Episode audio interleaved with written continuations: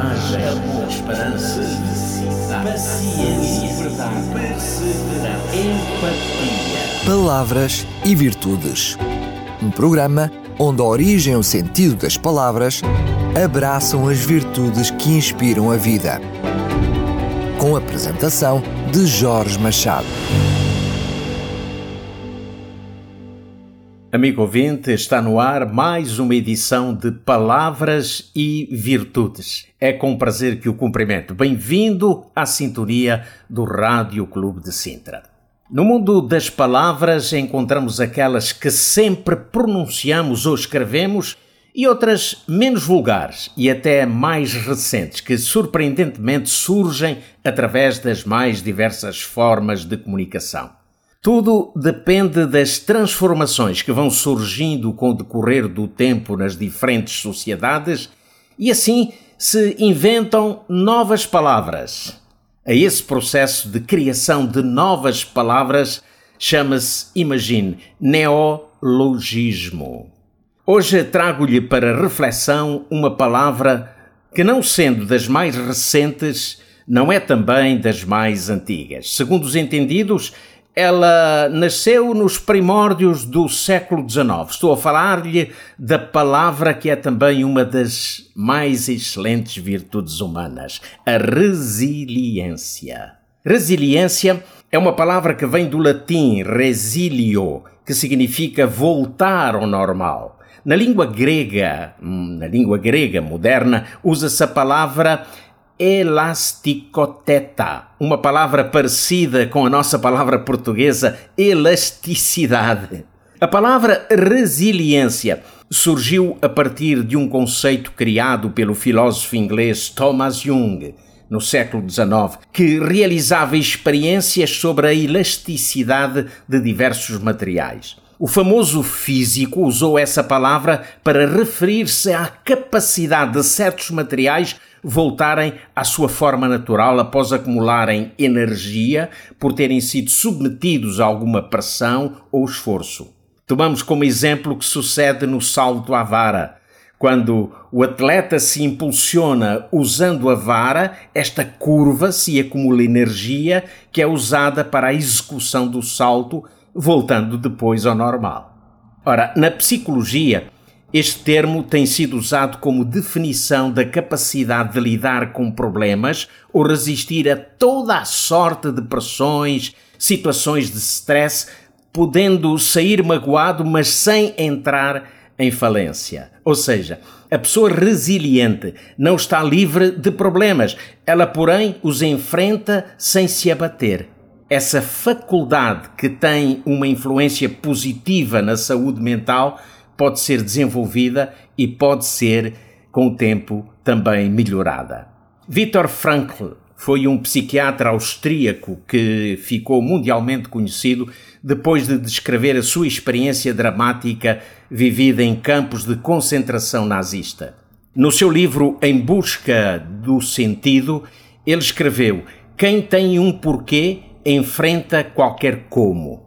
Quando ali viveu em condições desumanas, pôde ver como alguns prisioneiros, nas mais terríveis condições, acabavam por enlouquecer eh, e enlouquecer até à morte, enquanto outros conseguiam resistir mantendo-se ativos.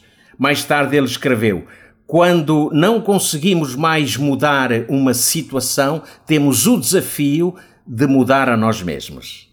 Ora, a resiliência é um meio de proteção que dá força necessária para a recuperação física e emocional após situações complicadas ou difíceis de ultrapassar. A Bíblia está repleta de exemplos de resiliência e um desses exemplos é sem dúvida o do apóstolo Paulo.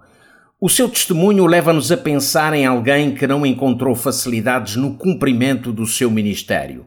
Quando escreveu a sua segunda carta à Igreja de Corinto, deparamos-nos com uma longa e dramática lista de tribulações. Ele fala das suas prisões, da forma como foi torturado, descreve o tipo de açoites a que foi submetido, as tentativas de apedrejamento. Depois continua a sua descrição falando de naufrágios, das viagens perigosas onde teve de enfrentar salteadores E mais ainda, ele diz que passou fome, passou sede e frio. E termina dizendo: Além das coisas exteriores, me oprime cada dia o cuidado de todas as igrejas.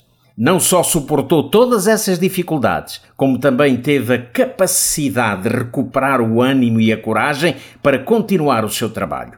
E isso é verdadeiramente resiliência.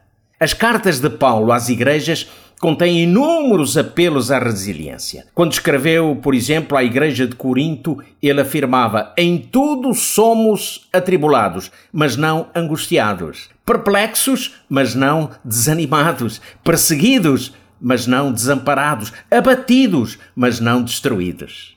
Bom, mas encontramos em Jesus Cristo o grande exemplo de resiliência. Na sua trajetória de vida aqui neste mundo, suas ações, os seus ensinos, o seu exemplo e principalmente a sua morte na cruz mostram-nos quanto ele foi uma pessoa resiliente. Jesus foi resiliente no deserto, quando, mesmo enfraquecido fisicamente, venceu a tentação do diabo. No Getsemane orava e lutava para se manter firme em seu propósito de levar o seu objetivo até o fim. É-nos dito que a luta foi tão intensa que o seu suor se tornou em gotas de sangue.